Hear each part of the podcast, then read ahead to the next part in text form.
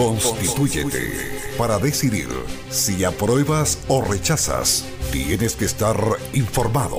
Repasamos todo lo que debes saber sobre la actual constitución.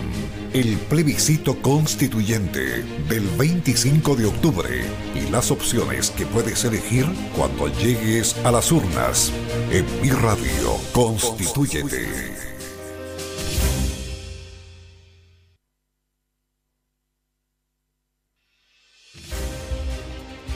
¿Qué tal? ¿Cómo están? 3 de la tarde con dos minutos. Eh, con la buena noticia de que cambiamos de fase. A partir del lunes, la comuna de La Serena, Coquimbo y Ovalle pasan a fase 3. Eh, hoy en Los Dueños de la Tarde vamos a estar hablando en extenso eh, de aquello. Ojo con Constituyete. Diez días nos separan ya de este plebiscito, de este domingo al otro, domingo 25 eh, tendremos la posibilidad, ¿no es cierto?, de votar.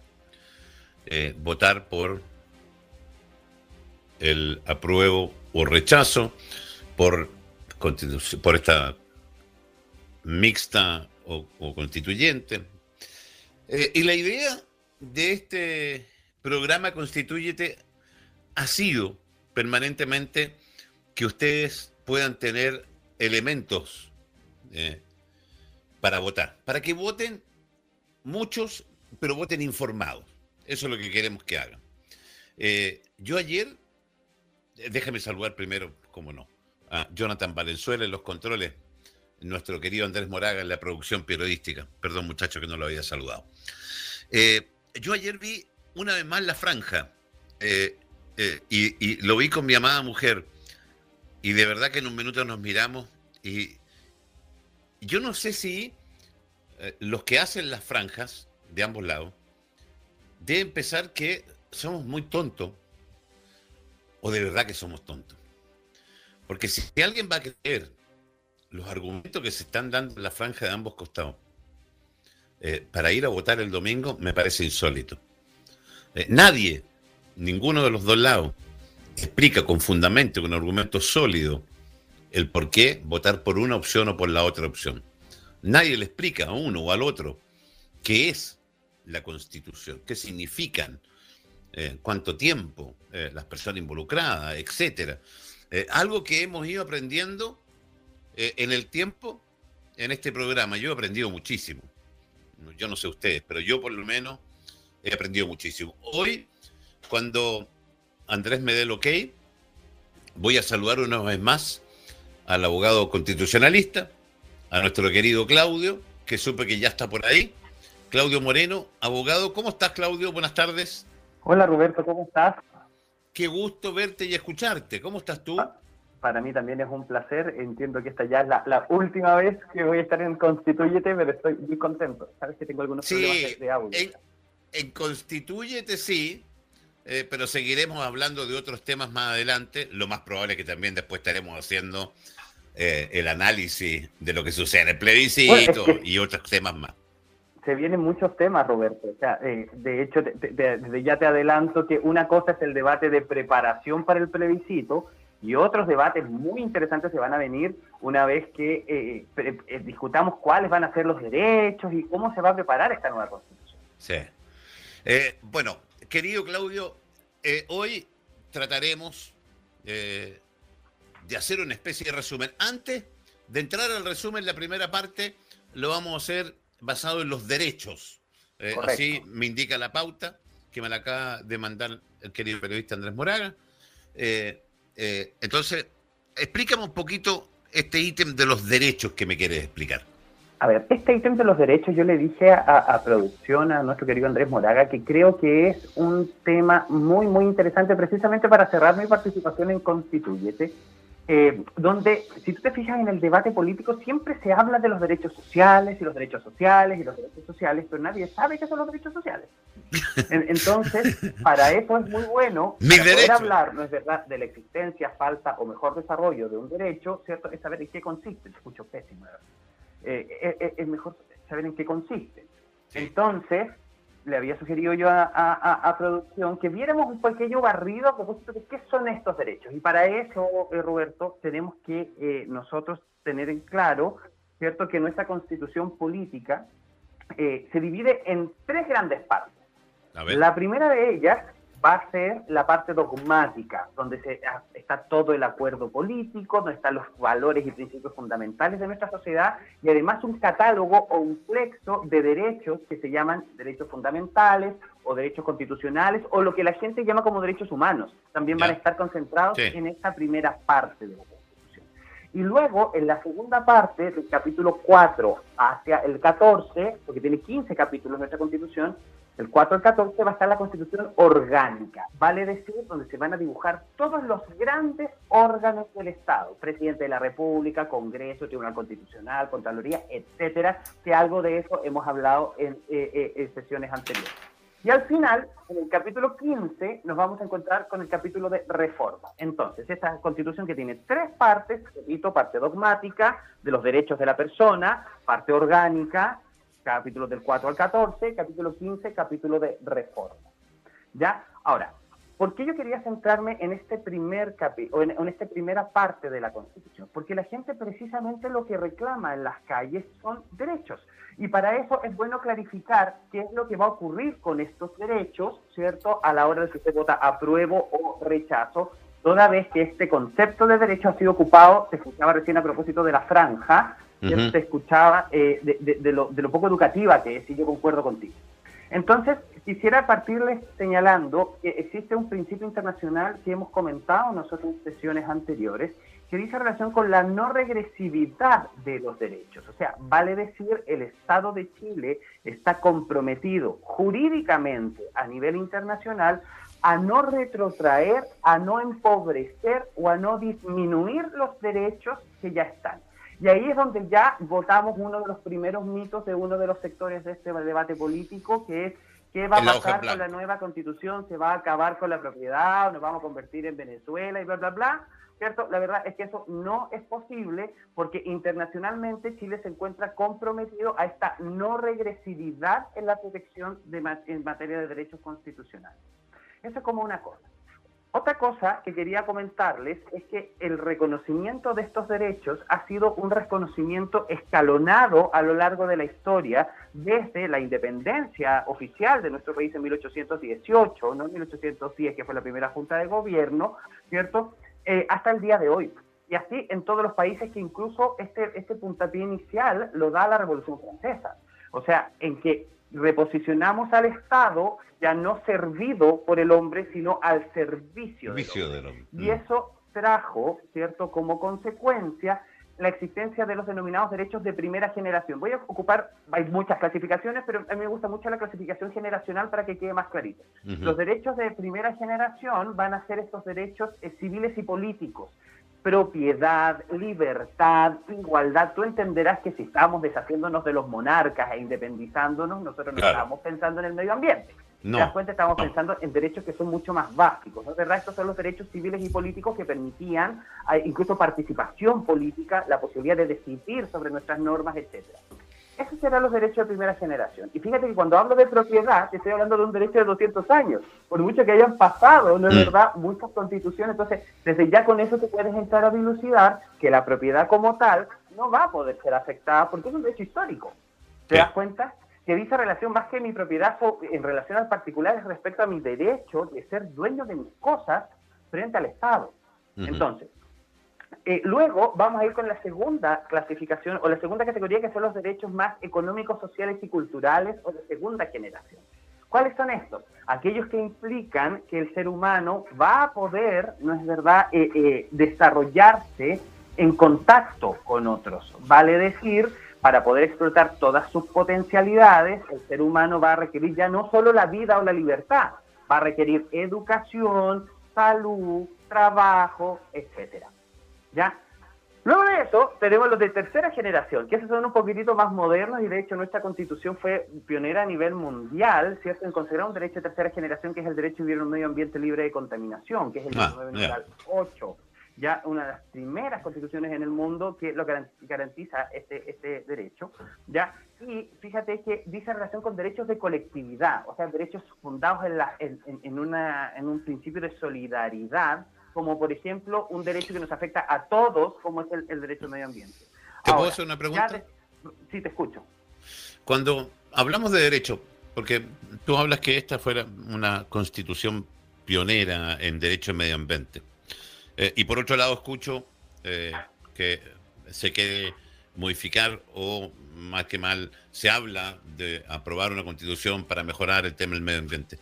Eh, los derechos tienen un... A ver, ¿cómo te explico? tienen un tope, un límite, porque cuando uno dice, yo tengo derechos a vivir en un medio ambiente limpio, sano, ese derecho está establecido en la Constitución. ¿Sí? Correcto, lo hablábamos la vez pasada, el derecho de la persona a vivir en un medio ambiente libre de contaminación. No el derecho del medio ambiente. Lo habíamos no, perfecto, que fue lo que me dijiste tú la otra vez. Entonces, aquí lo que habría que consagrar es el derecho del medio ambiente. Ahora, eso dice relación con que nos... Recuerda que nosotros hablamos la vez pasada que existía esta visión más eh, antropológica del derecho. O sea, es el sujeto de derecho, la persona. Entonces ahora lo que se está abriendo el debate es precisamente si el medio ambiente será o no sujeto de derecho también, y eso va a permitir la puerta el día de mañana a pensar incluso en, órganos asociados a inteligencia artificial que puedan incluso ser sujetos de derecho. Ya, ya, ok.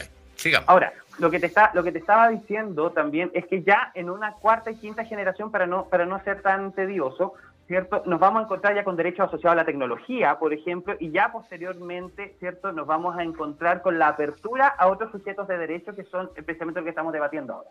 Con todo este barrido histórico que te estoy haciendo, que ha durado de 200 años hasta la fecha y los derechos que van a, van a venir, efectivamente Chile se podría encontrar en la situación, ¿cierto?, de tener regulados o, deficitariamente regulados algunos derechos, incluso de segunda generación, y piensa que nosotros estamos pensando en la quinta ya. Entonces, es precisamente correcto el pensar que puede ah, existir una revisión constitucional. Y me gusta mucho en mis clases ocupar el contexto o la palabra revisión para ser objetivo, porque esta revisión puede obtenerse a través de las leyes de reforma que ya están. Eh, eh, para los que votan rechazo o podrán, ¿cierto?, a través de una nueva constitución para los que votan a prueba. Pero en ambos casos nos, llevamos, nos lleva a la revisión. Claudio, pregunta, eh, la, base de derechos que ya tenemos, eh, no podemos retroceder, ¿sí? Ese es el punto, exacto. Entonces, cuando hablan algunos que el derecho del agua, que me van a quitar el derecho del agua, etcétera, ¿ese derecho por dónde va? Lo que podríamos hacer con respecto a, a ver, porque eso es propiedad, a lo mejor. Es que ese es el punto. Lo que podríamos hacer es sacar el derecho de, porque el agua está en el 1924, que es el y el 1924 es el derecho de propiedad. Lo que podríamos hacer es sacar el agua, ¿cierto? Y mejorarla como un derecho humano. El principio de no regresividad no significa que yo no pueda tocar los derechos. lo que significa es que si los voy a tocar es para mejorarlos. Para mejorarlo. Si yo saco el agua, ¿cierto? Y la posiciono como un derecho autónomo, lo que estoy haciendo mejorar. Sí, claro. Sí, claro. ¿Te das cuenta? Sí, sí. Ya. Me queda clarito. Eh, sí, eh, entonces es, bueno, que eso se tenga presente, perdón, y con esto ya, ya, ya te doy el paso para el siguiente tema, es bueno que se tenga presente que hay derechos que sí efectivamente requieren revisarse, como estos de segunda generación, principalmente estoy pensando en salud, educación, pensiones, eh, trabajo o vivienda incluso, porque faltan algunos derechos que nosotros no tenemos contemplados en nuestra constitución, como por ejemplo lo podría ser el derecho a una vivienda digna. ayer y te voy a llegar a otro tema porque ayer mi, mi amada mujer me, me alumbró con una pregunta que ni se me había ocurrido. Todos hablamos de esta constitución que fue escrita en cuatro paredes, bajo un, sistema dictatorial, ¿no es cierto? La famosa constitución de dictadura, etcétera. Anterior a esta, había otra constitución. Correcto. ¿Cuánto modifica esta que está funcionando ahora contra la anterior? ¿Cuán diferentes son la que tenemos ahora a la anterior? No sé si se entiende la pregunta. Absolutamente, absolutamente. Quiero hacer un poco la historia entre la que teníamos, la que tenemos y la que puede venir, digamos. De barrido histórico. Yo te comentaba en el, en el primer capítulo ¿cierto? Te comentaba que existen, nosotros podemos hablar de tres constituciones importantes, independientes que han existido algunos ensayos constitucionales previos. Ya nuestra historia constitucional comienza en 1811, vieron reglamentos constitucionales a ese respecto, pero dentro de las tres más importantes estará la constitución de 1833, luego la constitución de 1925 y la actual que es la constitución de 1980.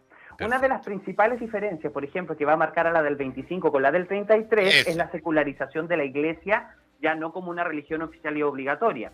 Y otra cosa que va a marcar, ¿no es verdad?, la constitución del 25 versus de la, de la del 80, es que la constitución del 25 tenía una, una, una tendencia mucho más organicista que esta tan neoliberal como sería la de 1980.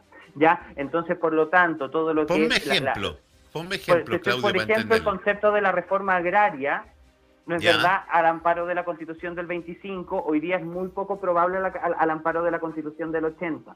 Y eso va a decir relación, va, a decir relación con el hecho de cómo enfocamos eh, valóricamente nuestra Constitución. Nuestra Constitución, te parezca o no, estés o no de acuerdo con ella, es una Constitución neoliberal. Algunos estarán de acuerdo con el liberalismo, otros no están de acuerdo.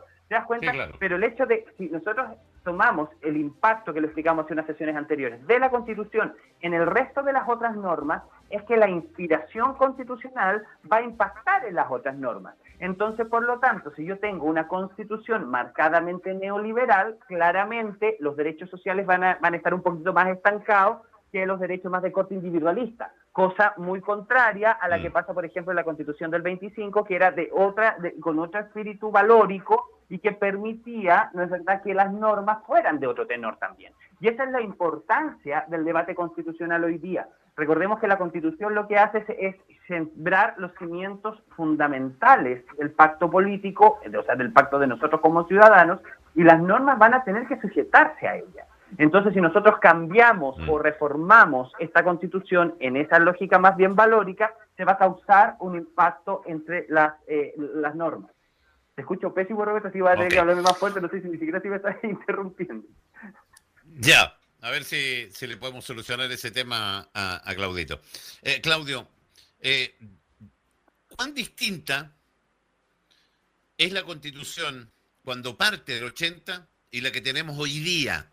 porque no sé cuántas reformas le han hecho, le han metido mano. Ahí aparecen unos diciendo que eh, el, el, gobierno del lago, que se firmó, que está la constitución del lago, etcétera. ¿Cuánto cambia esa constitución escrita en dictadura versus lo que tenemos hoy día? ¿Es efectivamente la base en la misma constitución? No, no es la misma. Y eso también tenemos que ser muy responsables con eso. La constitución ha sufrido reformas muy importantes, ¿cierto? Eh, que yo diría que llegan al centenar ¿ya? Eh, y que han cambiado, eh, la, no es la misma fisonomía, y eso es bueno que la gente lo sepa, es muy interesante ese tema. La constitución del 80 no es la misma que nosotros tenemos hoy día, porque ha sufrido muchas reformas. El problema para los que votan apruebo, ¿cierto?, es que eh, algunos siguen, los que votan a prueba, siguen muy pegados con que si fuese la misma constitución de antes, te das cuenta, de hecho, incluso en la literatura constitucional pareciera ser mejor una constitución que se va reformando durante el tiempo que estarla cambiando de manera permanente. Ahora bien, que un poco lo que pasa con la constitución de Estados Unidos. Ahora, pero también siendo responsables y siendo objetivos por el otro lado. El problema es que los mecanismos de reforma que contempla nuestra constitución en el capítulo 15 exige quórums demasiado elevados. Y eso ha causado que existiendo esos mecanismos por más de 30 años no se han podido llevar a cabo precisamente porque la Constitución cuesta mucho reformarla.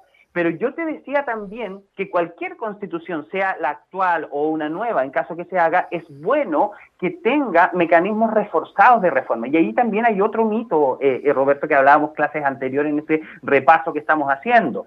Que, eh, ojo con el tema de los candados constitucionales. O sea, la gente, también las frases políticas habla de esta constitución que no se puede reformar, etcétera. Ese concepto de una constitución que cuesta reformarse se llama rigidez constitucional y esa rigidez constitucional es un principio inspirador del constitucionalismo clásico de la Revolución Francesa. O sea, tú tienes que entender que es mucho mejor que una constitución cueste reformarse porque por el impacto que va a causar en el resto de las normas, si yo la pudiese cambiar a la voluntad política, te generaría una estabilidad enorme en términos normativos en un país. claro. El problema, el problema es que Una cosa es que cueste reformarse y que tenga quórum quórums altos de reforma, que en nuestro caso son de dos tercios y de tres quintos en el capítulo 15, o sea, para, toda la Constitución dependiendo de los capítulos, y otra cosa muy distinta es que nuestros congresistas eh, no hagan la pega de ponerse de acuerdo para lograr esos quórums. El problema a veces no es del quórum, el problema es de la clase política que no se pone de acuerdo para lograrlo. Eh, eh, déjame recordarle a la gente que puede hacer preguntas, pues están llegando algunas al más 569-6169-6073. Eh, aquí hay una pregunta, dice, eh, un auditor dice, ¿por qué siguen diciendo que es la constitución de la dictadura? Porque se escribió, se escribió en dictadura, se escribió en el 80. Ahora que, se haya reformado. Pero hay otra cosa importante ahí, Roberto, es muy interesante la pregunta del auditor porque en estricto rigor y por definición, una constitución política debe ser otorgada por el pueblo, por definición constitución. ¿Te das cuenta? Y esta, la nuestra, es una de las pocas constituciones que, y aquí cito al profesor Ferreira argentino, que dice que la constitución chilena es una de las, las, pocas constituciones otorgadas en el mundo. O sea, vale decir, la constitución aquí nació de arriba hacia abajo, cosa que es ridícula. O sea, porque es de abajo hacia... Exacto. Ah, ¿Te das cuenta? Entonces, claro, desde esa lógica uno podría cuestionar efectivamente la legitimidad de la Constitución en términos de origen. Ahora, otra cosa distinta es que la Constitución se haya ido legitimando a través de las reformas constitucionales posteriores. Ahora, y usted, auditor, me dirá, bueno, pero es que a mí no me preguntaron esa reforma. Y yo le, yo le respondo, a usted sí se las preguntaron, en el momento que votó por esos senadores o diputados que votan esa reforma. ¿Te mm. das cuenta? Eh, déjame, vamos a ir desmitificando algunas cosas, porque hay una pregunta que llega a un auditor que es muy interesante y que voy a involucrar otro ítem al tiro. Más 569-6169-6073. Fíjate que este auditor dice lo siguiente. Hola, buenas tardes. Una consulta. Con una nueva constitución, ¿se podrá sacar el impuesto específico a los combustibles? Y yo te agrego en esa pregunta, ¿se podrán sacar las FP? Eh, que, que, son discursos que se han utilizado eh, en, el, en, en, alguna de las franjas, ¿no es cierto?, para buscar votos de algún u otro lado. En este caso, los impuestos, porque el caso del específico de los combustibles es un impuesto, eh, ¿los impuestos pasan por la Constitución, sí o no? Sí, señor. A ver, varias cosas. Recordé, para poder responderte, para poder responderte esta pregunta. Recordemos, veíamos también en clase pasada, por eso me gusta mucho esta última sesión de repaso, decíamos que la Constitución lo que establece son mecanismos globales, ¿no es verdad? Y que van a haber normas regulatorias que van a operativizar esta Constitución. Soy responsable en decirte que a propósito del derecho a la seguridad social, ¿cierto? No dice AFP. Y soy responsable también que a propósito del, del derecho de eh, igualdad en tributos y cargas públicas, 19 en 19, si no me equivoco, eh, tampoco dice impuesto a los combustibles, porque eso lo va a decir la norma de abajo.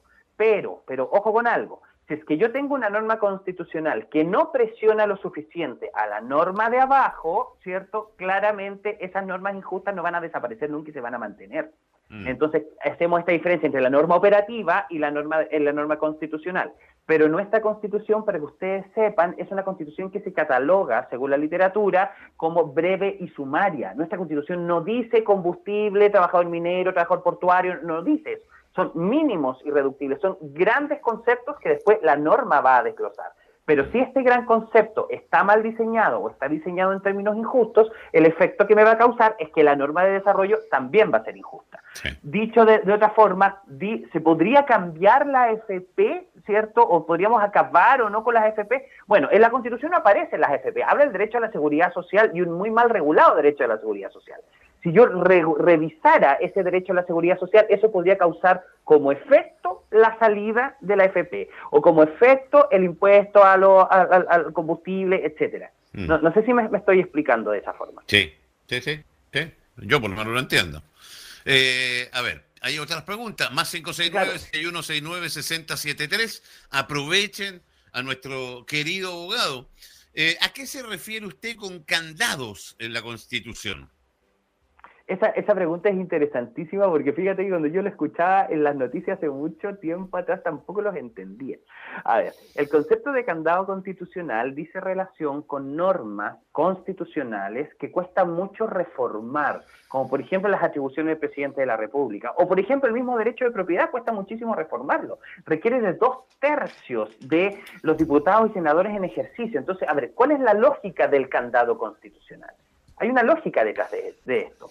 Primero, como yo te decía, si yo tengo una constitución que cuesta reformarla, bueno, eso voy a causar mayor estabilidad en el ordenamiento jurídico, porque si la voy cambiando de manera permanente, las normas por el efecto dominó se van a empezar a tambalear entera. Entonces, tiene un buen sentido y una buena lógica la existencia de este escandado. Ahora, y por otro lado, es que si piensas, si tú piensas que todo el Congreso, no es verdad que el Congreso es el órgano representativo, ¿cierto? De todos los sectores de la, de, la, comunidad o del grupo humano del Estado, si yo tengo un quórum más alto, significa que la mayor parte de esos representantes están de acuerdo. Por lo tanto, esa norma va a ser más representativa. Más representativa. Exacto. Esa es la lógica del candado. ¿Te das cuenta? Entonces, desde esa perspectiva, no está mal pensado. El problema es como te lo digo, te lo dije hace un rato, es que nuestra clase política, ¿cierto?, no se pone nunca de acuerdo. Y entonces no alcanzan a tener cierto estos quórums y terminan las reformas estancadas, estancadas, estancadas y no salen nunca. Pero eso no tiene relación con el candado propiamente tal. Dicho de paso, la reforma de pensiones ahí está eh, durmiendo en el Senado. Exacto. Eh, pregunta, dice, eh, ¿y mejorar la jubilación a futuro? ¿Se puede con la nueva constitución? Absolutamente, absolutamente. Yo creo que hay, yo creo que hay ciertas normas. Yo te hablaba, me parece que en la segunda sesión. Yo creo que hay ciertas normas que no están lo suficientemente eh, eh, vigorizadas, vigorizadas eh, en términos de, de, notas de operatividad. Me explico. Cuando yo hablábamos al inicio del Estado subsidiario, decimos que el Estado lo va a ayudar a usted, pero no va a decir que lo va a ayudar eficientemente, lo ayuda en la medida de lo posible nomás. ¿Te das cuenta? Entonces, si tú revisas el 1918, el 1918, que es el derecho a la seguridad social, el tema de las pensiones, AFP y etcétera, solo dice el derecho a la seguridad social. Y después dice las leyes que regulan este ejercicio, le entrega a la ley la regulación pero no habla, no es verdad este 19-18, un derecho a la seguridad social digna, ponte tú. Si ya dijese derecho a la seguridad social en términos de dignidad, estoy solo especulando, por favor, pero si dijese en términos de dignidad, las normas de abajo tendrían que lograr ese estándar de dignidad. El problema es que nosotros no tenemos ese estándar de dignidad, por eso tenemos el sistema de pensión que tenemos. Eh, ahí, eh, con conocimiento de causa, te puedo decir que uno de los grandes factores de las bajas pensiones es la baja imposición que tenemos. No, no, no lo dudo, no lo dudo. no lo dudo. Podemos cambiar y cambiémosla si quieren, pero si mantenemos el, el, porcentaje de cotización que tenemos, por eso se está buscando aumentar el 6% más. Ahora no saben para dónde se va a ir el 6%, eh, pero el grave problema que tenemos es no, eh, a lo, ver, bajo, y, lo bajo que cotizamos y lo bajo los sueldos, que es una, una mezcla que hace que nuestras... Eh, imposiciones sean bajas. Ya, eh, pero las preguntas son para usted. ¿Es posible normar la nueva constitución? Ah, no, espérate, que había una muy buena, eh, que, quería sacar a los... Decía que, eh, hola, buenas tardes, una consulta. Si llega a ganar el apruebo, ¿se podría eliminar los diputados o la Cámara Baja? ¿Se podrá regularizar el sueldo, los bonos viáticos de los senadores? Gracias y mis felicitaciones por el excelente programa. A ver, ese tema es súper importante porque habla, no es verdad, de, eh, y qué interesante la pregunta, un poco del desprestigio del que goza nuestra, nuestra clase política. ¿ya? Eh, tienes que pensar eh, para nuestro auditorio y para todos los que nos escuchan lo siguiente. En estricto rigor, desde el diseño, lo estoy diciendo desde los políticos que están hoy día, desde el diseño, tú tienes que pensar que el Congreso es una enorme ganancia frente al Estado, porque lo que hace el Congreso es nombrar representantes de todos nosotros. ¿Te das cuenta? Por lo tanto, ese Congreso, en estricto rigor, mientras más sean y mientras más rápido trabajen, van a lograr normas que van a ser mucho más representativas.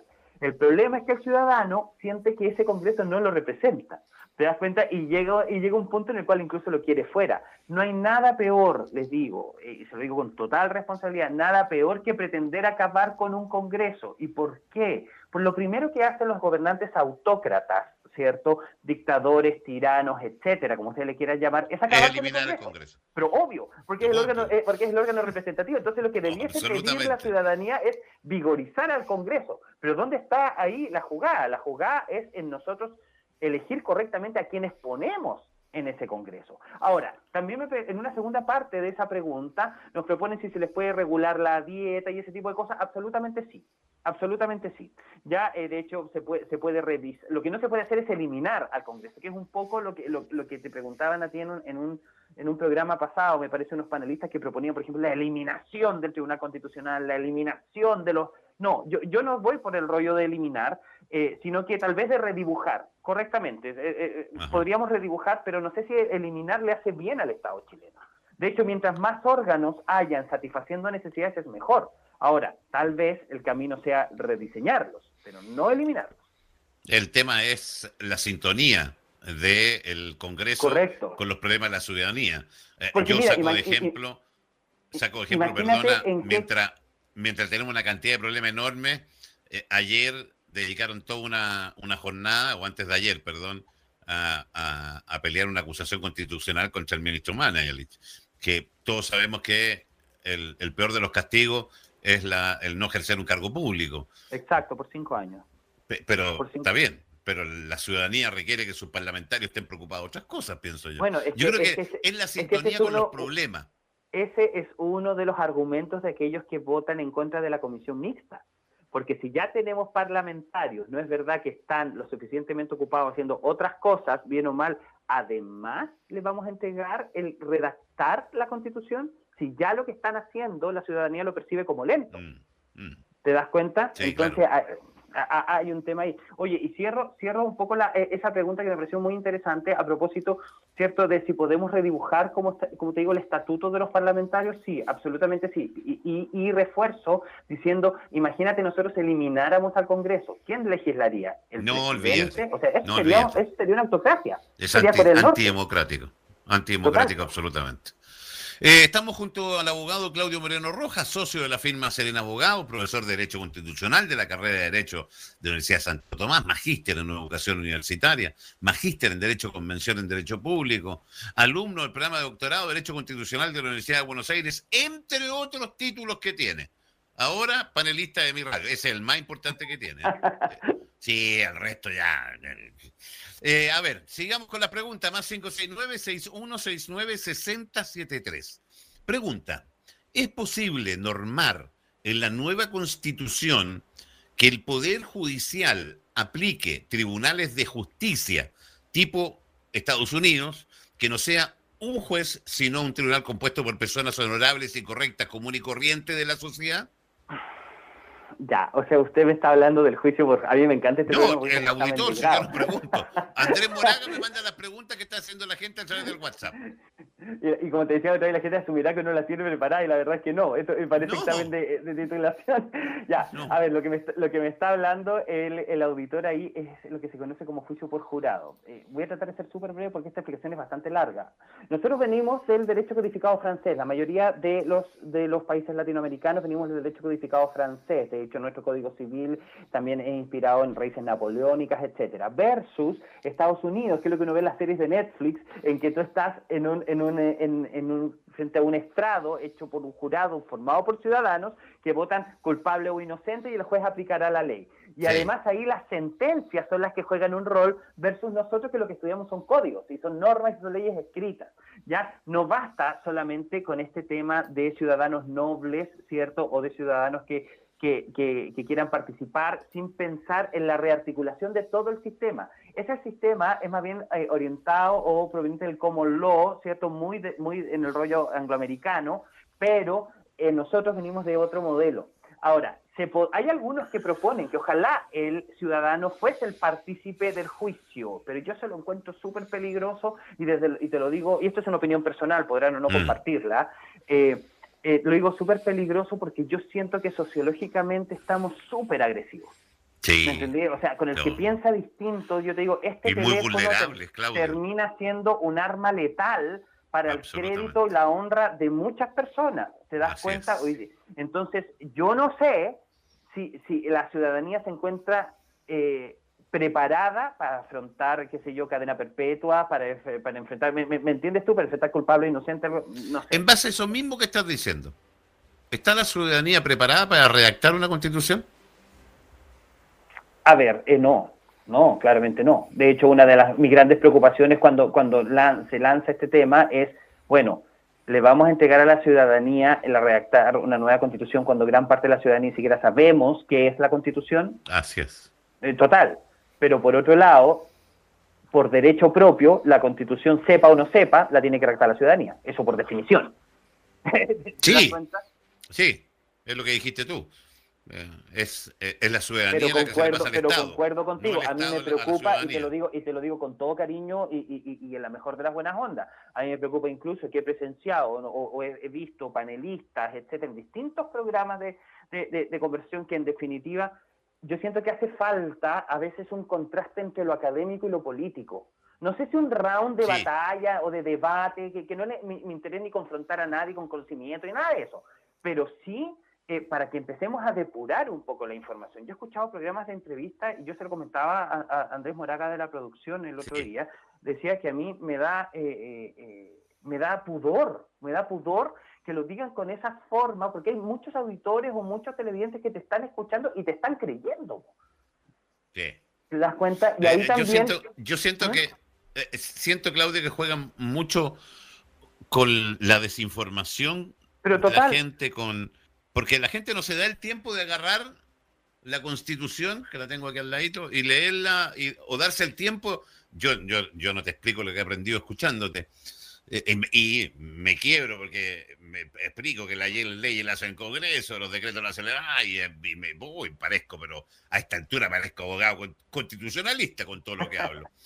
Pero me parece que están jugando a una sociedad que no aprenda más Déjenlo ahí nomás. no le enseñemos más porque no nos conviene. Pero por supuesto que no nos a, la clase política, es que no queda clase política, a las cúpulas de poder, para, no le conviene a una ciudadanía informada. El problema es que nosotros también vivimos hipnotizados, y siempre hablamos por esto. Esto también no solamente sirve para sacarte selfies, también sirve para googlear y para saber cómo es esto, cómo es estado, etcétera. Entonces, siento que es, es una responsabilidad compartida. Yo coincido con aquellos que dicen ¿cierto? Que, es que nos quitaron la educación cívica. Yo estoy de acuerdo, nos quitaron la educación cívica y eso, y eso es precisamente una forma de control social. Pero por otro lado, nosotros también tenemos nuestras propias formas para poder educar. Absolutamente. Escuchar este programa es una forma de educarse, tomar nota de lo que se aprende eh, es una forma de educarse también. Pero obvio, o sea, le estamos dando la posibilidad que le pregunten al abogado constitucionalista en forma absolutamente gratis. Eh, vamos a preguntar. Eh, mm, mira qué buena pregunta. Con la nueva constitución, hablando de derechos, ¿se puede eliminar la libertad de culto o esta es parte de los derechos universales? Es parte de los derechos universales y fíjate que la libertad de, es un tema interesantísimo porque e, ese fue el, mi proyecto de tesis de mi segundo magíster. La libertad de culto y el derecho de crianza de los padres, sobre todo, ojo, ya eh, tú tienes que pensar que, a ver, eh, ¿cómo te lo respondo? Eh, primero comencemos hablando que la historia institucional chilena y, cuando eh, antes incluso de la, de la independencia, cuando éramos capitanía del Reino de Chile, te cuenta de, absolutamente dependiente de la corona española, ¿ya? La religión única y absoluta era la religión católica. De hecho, cuando el Papa, no es verdad, le concede a los reyes de España la posibilidad de conquistar las Indias o las Américas, etcétera, bueno, el, el, el trueque de cambio era que usted tenía que evangelizar o pacificar ¿cierto?, a la población que encontrara. Por eso la, religión era católica y católica jurídicamente hablando. Además, si tú no, no, la respetabas, eh, atentabas contra el ordenamiento jurídico. Bueno, eso cambia, fíjate que no es la constitución del 33, cambia la constitución del 25.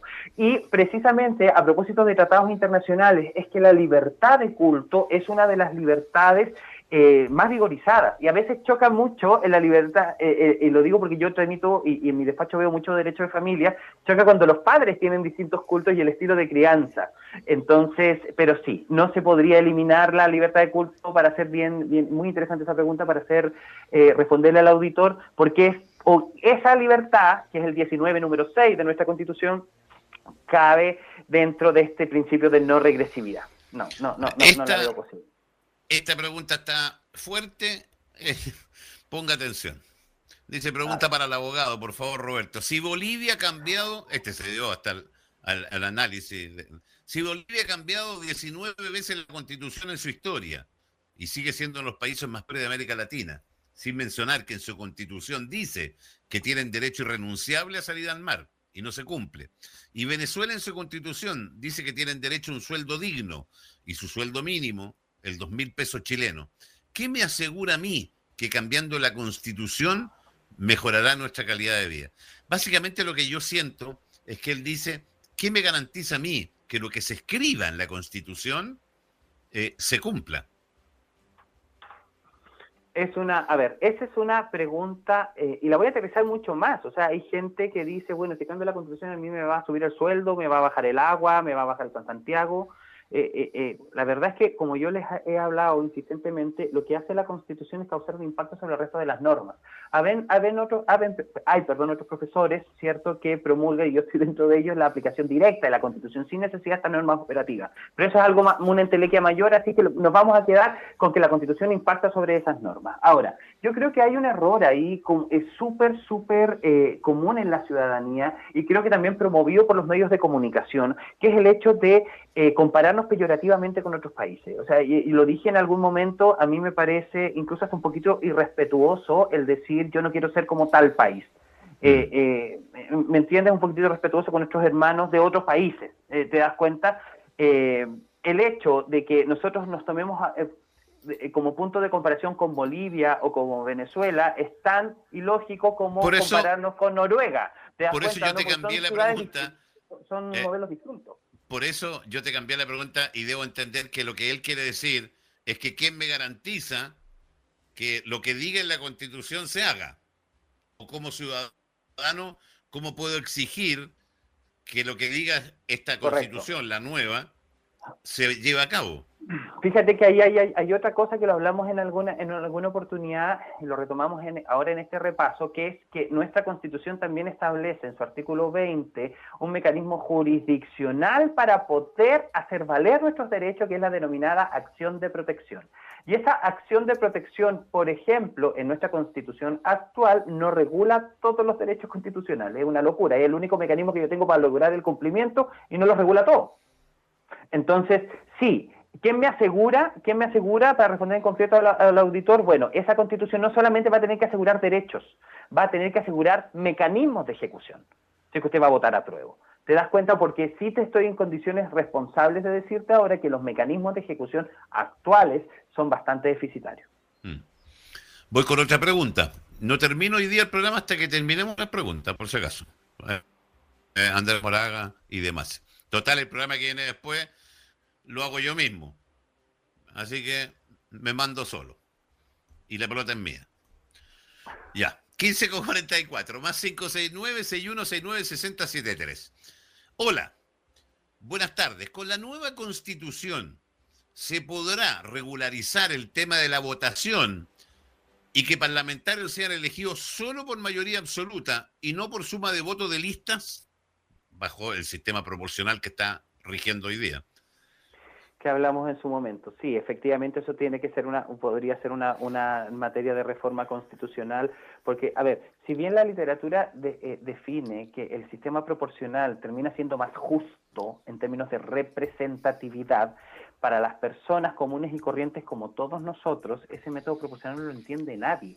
Entonces, como no lo entiende nadie, es algo sumamente complejo el método de Hunt, ¿cierto? Eh, eh, termina generando esta sensación de que sale, sale aquel por el cual yo no voté. Eh, ¿Te das cuenta? y ese es, ojo, ojo que también lo hicimos ver a propósito de la gente que vota a prueba en este repaso. Ya en este repaso, la gente que espera que la constitución va a ser hecha por toda la gente, escrita por todos los ciudadanos, eso no es verdad y no lo estoy diciendo yo. Usted revise el capítulo 15 de la constitución que dice que una nueva constitución, en caso de que salga esta asamblea 100%, que los convencionales constituyentes van a ser elegidos por la misma forma que los diputados. Así es. así, así es como tan falso, así como es equivocado, pero no quiero hablar de falsedad, así como es equivocado sostener que la constitución no va a ser una hoja en blanco, porque eso es falso de falsedad absoluta, ¿cierto? También es falso pensar que nuestra constitución la vamos a escribir todos nosotros, porque la propia constitución actual dice que va a ser a través del mecanismo de, eh, de elección de diputados, que ya es súper enredado. Entonces, y es lista y este tema proporcional y de la cifra repartidora, y es una cuestión, una entelequia bastante, bastante compleja. Entonces, y te lo digo, te lo dije la otra vez y te lo sostengo ahora, te lo digo con mucho pesar, porque yo sé que hay mucha gente que va a votar a prueba pensando en eso, y la decepción que se puede llevar es grande. Pero por otro lado, también para ser equilibrado, ¿cierto? Y para irme para el otro lado también, ¿cierto? También es absolutamente falso que aquí haya una hoja en blanco en, es parte, de esa nueva constitución. Es parte de los mitos, Claudio, que hemos hablado y que se usan como eslogan y que son totalmente falsos. Eh, y lo hemos repetido hasta el cansancio. Lo de la hoja en blanco es absolutamente falso. De que la, nueva constitución la vayamos a escribir la gente es totalmente falso. Eh, por, eso, por eso te digo yo que se juega a la ignorancia. Se juega la ignorancia. Una, y cuando dicen una nueva constitución escrita por el pueblo, mentira. Mentira. No, porque vamos a tener una constitución, que vamos a partir de una hoja en blanco. Mentira. También es mentira. También Es, yo mira, si en definitiva ambos caminos son plausibles, el asunto es cuando yo voto teniendo expectativas mayores de las que realmente el sistema me puede soportar. O sea, eh, lo que te quiero hacer ver, Roberto, es que si usted va a votar a prueba me parece fantástico, pero sepa qué va a ocurrir este mecanismo de, diputados y senadores para elegir la convención del constituyente. Y eso va a significar que el independiente va a estar en una posición desmejorada, va a significar que el independiente va a tener que formar listas para poderle hacer a los partidos políticos. Y si así todo lo sabe y lo acepta, bienvenido, vote a prueba. ¿Te das cuenta? Sí, voy a seguir con las preguntas, pero dos temas. Uno, a mí lo que me preocupa, y lo conversamos hoy día a la hora del almuerzo, eh, que me tocó un almuerzo espectacular, arroz con dos huevos fritos, que es una cosa maravillosa, que a mí me encanta. A mí me preocupa mucho la, la sensación, el, el, que se juegue con la gente, con, con estas promesas que no van a llegar. De, un lado y del otro, porque hay un lado que dice rechazar para reformar. Nadie te asegura que van a reformar. Te podéis quedar con acción cogote porque nadie te asegura de reformar. Y por otro lado, hay otro que te está diciendo, no, tranquilo, por mejores sueldos, mejores esto, mejores esto otro, la, vida te la vamos a cambiar entera. Mentira. Sí, mira, yo, sí, yo creo, me, da, me da pesar Pudor. esa ilusión. Esa ilusión con la cual se está jugando. De ambos sectores. Y para ser equilibrados y objetivos y justos, ya hemos, bueno, desmitificado la hoja en blanco, ¿no es verdad? Pero es correcto eh, eh, lo que tú señalas. O sea, eh, no va a ser la, constitución elegida por el pueblo y, entonces el que vote a prueba lo vote sabiendo eso. Eh, ¿Me entiendes? Entonces no tengo problema con que vote a prueba, pero es que vote sabiendo eso. Y para los que voten rechazo, también absortos en la ideología de que esto es mejor reformar y mantener la cuestión, yo también les puedo decir objetivamente, perdón, pero esa reforma no, no ocurrió en 40 años. ¿Por qué la van a hacer ahora? Eh, exacto, ¿te das cuenta? Entonces, ambas visiones tienen esta letra pequeña. ¿Me entiendes? La idea es que votemos conscientes de esa letra pequeña. ¿Te das mm. cuenta o no? De ambas, de ambas posiciones. Mira, quiero eh, darle las gracias a Valentina Paz Velázquez, Lema, que es alumna tuya y que a través de Facebook le está contestando las preguntas a los auditores que quedan sin responder al aire, porque es imposible. Así que le quiero dar las gracias a una alumna tuya, Valentina Velázquez Lema, que eh, le está contestando a la gente porque de verdad que es imposible. Así que se le agradece. Muchísimas gracias, eh, Valentina. Será sí, tomado tuya por, por sí, eh, ya. Y no dudo que está contestando bien, además. Eh, supongamos. Sí, no, no tengo ninguna duda que está contestando brillantemente, Valentina. ¿Qué entidad del Estado regula el exceso de atribuciones de los honorables en cuanto a los gastos innecesarios que se generan quién le coloca el cascabel a ese gato. ¿Está normado ese punto de la Constitución? ¿Se podrá cambiar? Sí, sí, hay, hay, hay, hay, otro tema, que es el capítulo siguiente, el capítulo quinto, lo que es el Congreso.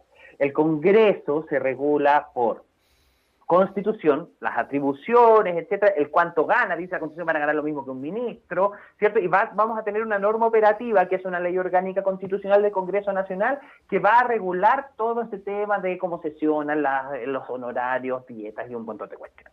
Claro, ¿quién le pone el, el, cascabel al gato? Y ahí también hay un peligro, ojo, peligro para los que voten convención mixta, ¿ya? ¿Por qué te lo digo? Porque es de toda lógica pensar, ¿cierto?, que en una convención mixta, ya eh, si tengo el 50% de personas que van a votar acerca de un estatuto del Congreso y ellos vienen del Congreso, la posibilidad de que esa reforma sea lo que usted quiere es súper poca.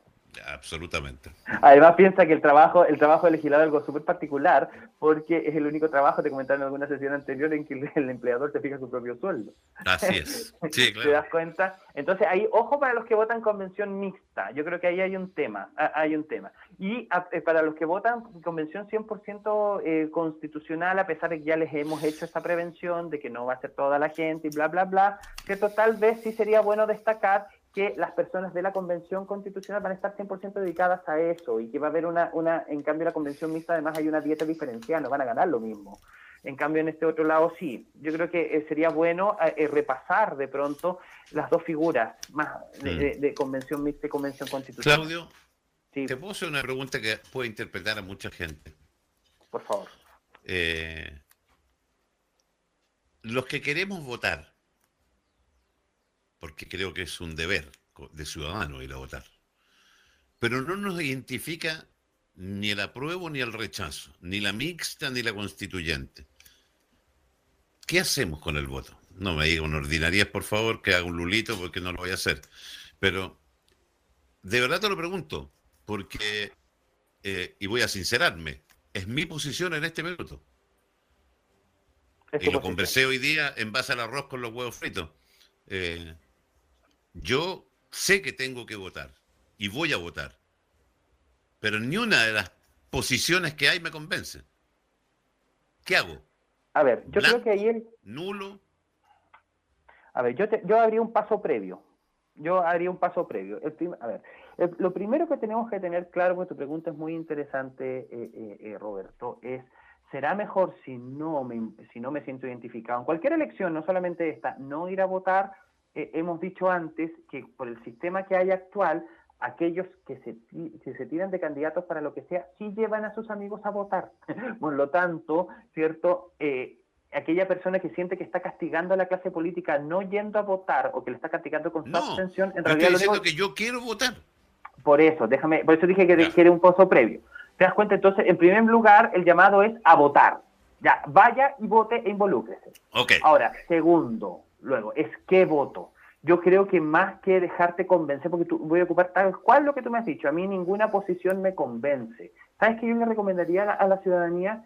Que se instruya, que estudie, o sea, y, no me refiero a estudiar derecho constitucional, sino que me refiero a, revisar qué significa el texto constitucional. Hay un montón de diapositivas, de instructivos, de cursos, de charlas. ¿Me entendí? ¿Por qué? Porque tú partes de la base, perdón, perdón Roberto, porque tú partes de la base como muchos otros que me tengan que convencer de cierta posición. No. ¿Te das cuenta? Entonces, y ese convencimiento debe ser simbiótico. Yo debo estar convencido porque conozco del tema. Sí, pero yo lo que he hecho, yo lo que he hecho, Claudio, y lo tengo acá al lado, y lo tengo marcado, eh, porque me he dado la, lata, eh, no la lata porque al final me he encontrado muy entretenido, de estudiarla. Eh, he, escuchado, he escuchado distintas he, leído distintas posturas.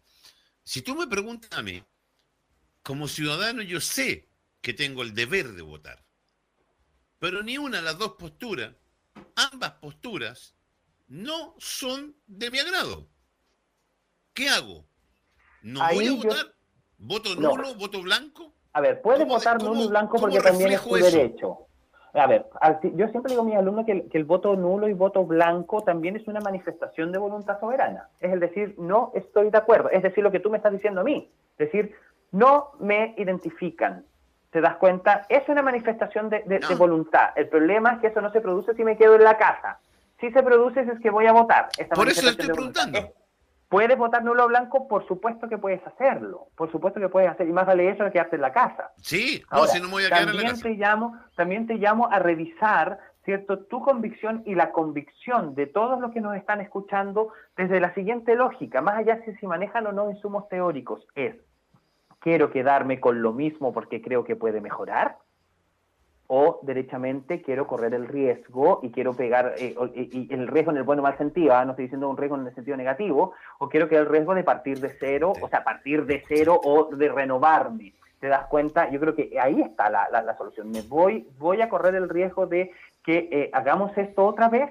¿Será bueno cambiarnos el traje? Es que yo no quiero ser, yo, yo siento que, que no quiero ser parte ni de uno ni del otro, porque creo que está con letra chica por los dos lados. Por supuesto. pero fíjate que yo mientras más información... Tú me dices, mira Claudio, tú me dices, ya Roberto, pero asumo un riesgo. No, no quiero asumir riesgo, porque yo no voy a ser parte del juego ese. Porque al final, si tú me dices, mira, te lo voy a hacer re fácil y me estoy sincerando tremendamente. Si la constitución efectivamente la escribiéramos gente común y corriente y no estuviera el sistema de elección proporcional que tienen planteado, yo hubiera votado por cambiar la constitución. Pero estamos claros que en una opción la cambian los congresistas que andan pensando en cualquier cosa, cualquier cosa, menos los problemas de este país. O sea, yo no le voy a pasar que, que escriban una constitución a tipos que ni siquiera saben lo que está pasando en la tierra. Y el resto del 50% elegido seguramente por ellos mismos, porque bajo el sistema proporcional ellos mismos los van a poner. Si es cosa que hay que Longuera ya apareció diciendo que se iba a postular, eh, hay varios ex políticos connotados que no, yo voy a la constitucional, y van a ir con apoyo, no tenéis cómo pelearle. Entonces, yo creo que a lo mejor hay mucha gente que está reflejada como yo. A mí no me, no me calza ni uno el otro. Yo siento hasta este minuto. sí. ¿Te das cuenta que el efecto que causa es precisamente la desazón y el no ir a votar? Porque al final, ¿te das cuenta? Y eso es precisamente lo que quieren nuestras cúpulas de poder que terminemos tan confundidos que al final nos sintamos identificados por nada. Ahora, si tú, si tú me preguntas por qué voto, ¿cierto? Fíjate que yo, mientras más letras chicas conozco por la posición en la que estoy, de que sea un poquitito más, un poquitito más nomás de ese tema constitucional, fíjate que yo no, voy a votar eh, eh, sin la expectativa de un cambio brutal ni por un lado ni por el otro, porque conozco la letra chica y les he dado vuelta a ambas letras chicas y ya tengo, como te digo, más o menos clara mi posición. Pero eh, en definitiva no puedo intervenir yo en eso, Roberto. Sí puedo hacer el llamado que la gente vaya con las expectativas claras. Si usted cree que le va a bajar o a subir el, a bajar la, no sé yo, a subir el sueldo el día lunes por cualquiera de los dos caminos, eso no va a pasar. Falso.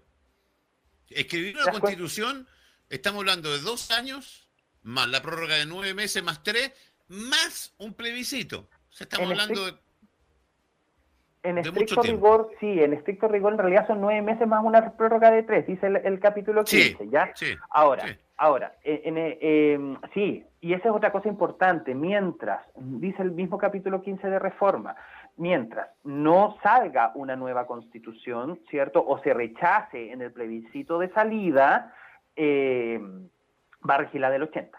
O sea, va a causar el mismo efecto, ¿cierto? Que si hubiese votado rechazo, para que lo sepan, ¿ya? Entonces, eh, esto es otra, otra letra chica también. Ahora, al final del día yo creo también, Roberto, y, no es que te quiera generar un nuevo espacio de constituyente 2, pero yo creo que aquí se nos vienen más debates eh, luego de que salga el plebiscito del 25 y sabemos para dónde vamos.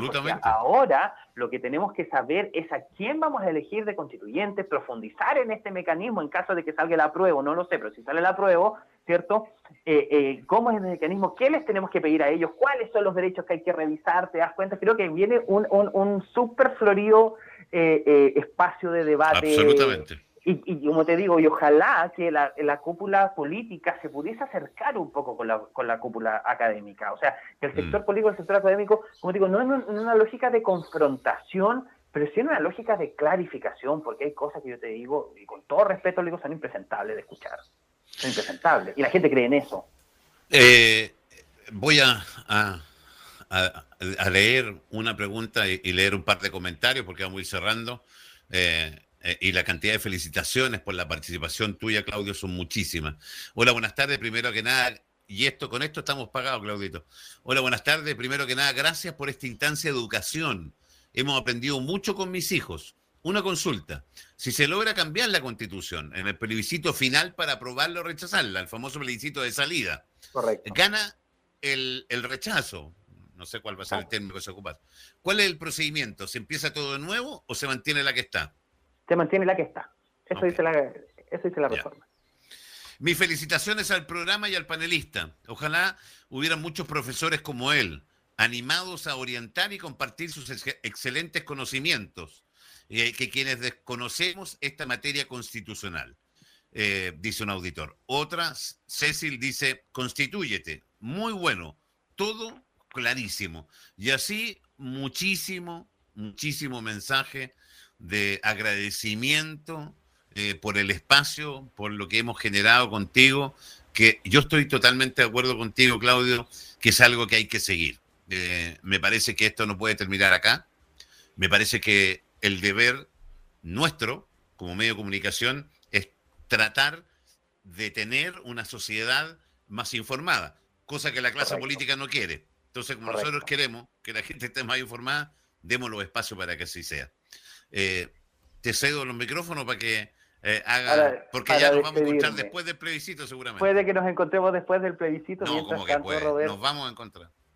Para mí ha sido no solamente un placer y un honor poder compartir contigo. Eh, le doy las gracias también a Andrés Moraga, que, está, es el que está en contacto conmigo durante la semana para hacer la pauta, etcétera, eh, quien ha sido muy amable también en, todo su, aspecto de producción. Y eh, nada, yo, ah, yo celebro mucho que los medios de comunicación y el mundo académico nos podamos juntar. Y, en definitiva, si hay algo que todos tenemos que tener claro, tanto tú como yo, pensemos o no distinto, y la gente que nos está escuchando, es que todos queremos un Chile mejor. O sea, todos queremos que todos mejores. ¿Te das cuenta? Así es. Eh, por favor, estudiemos, vayan a votar, busquen información, información fidedigna, no se dejen llevar por los eslogans políticos ni por las frases cortitas.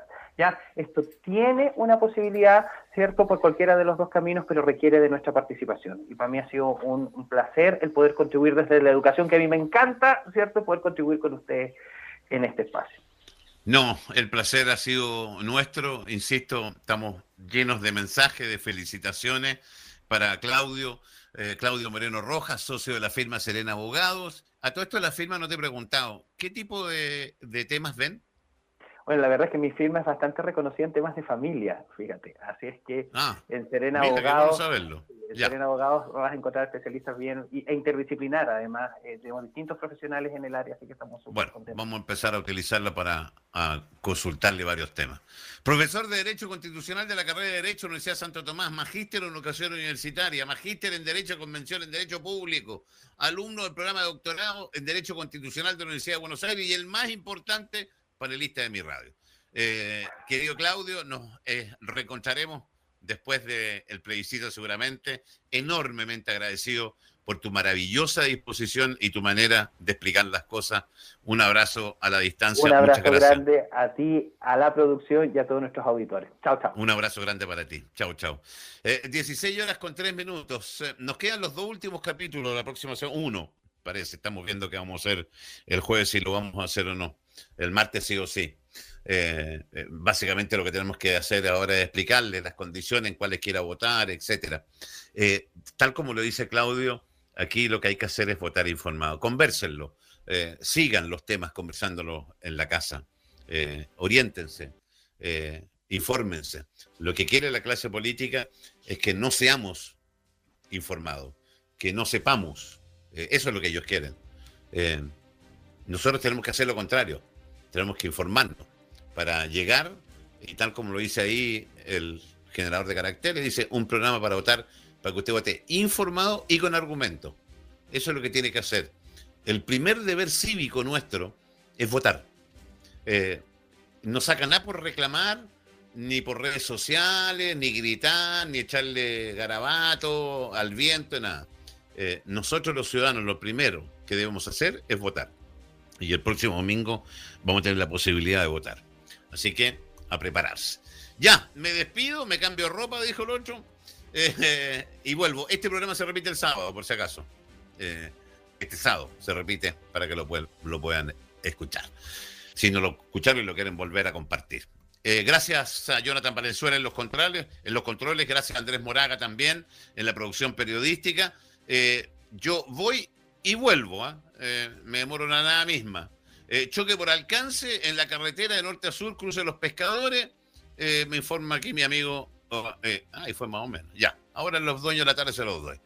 Ya. Vamos, nos vamos para despedir y para volver con los dueños de la tarde. Chau, chau.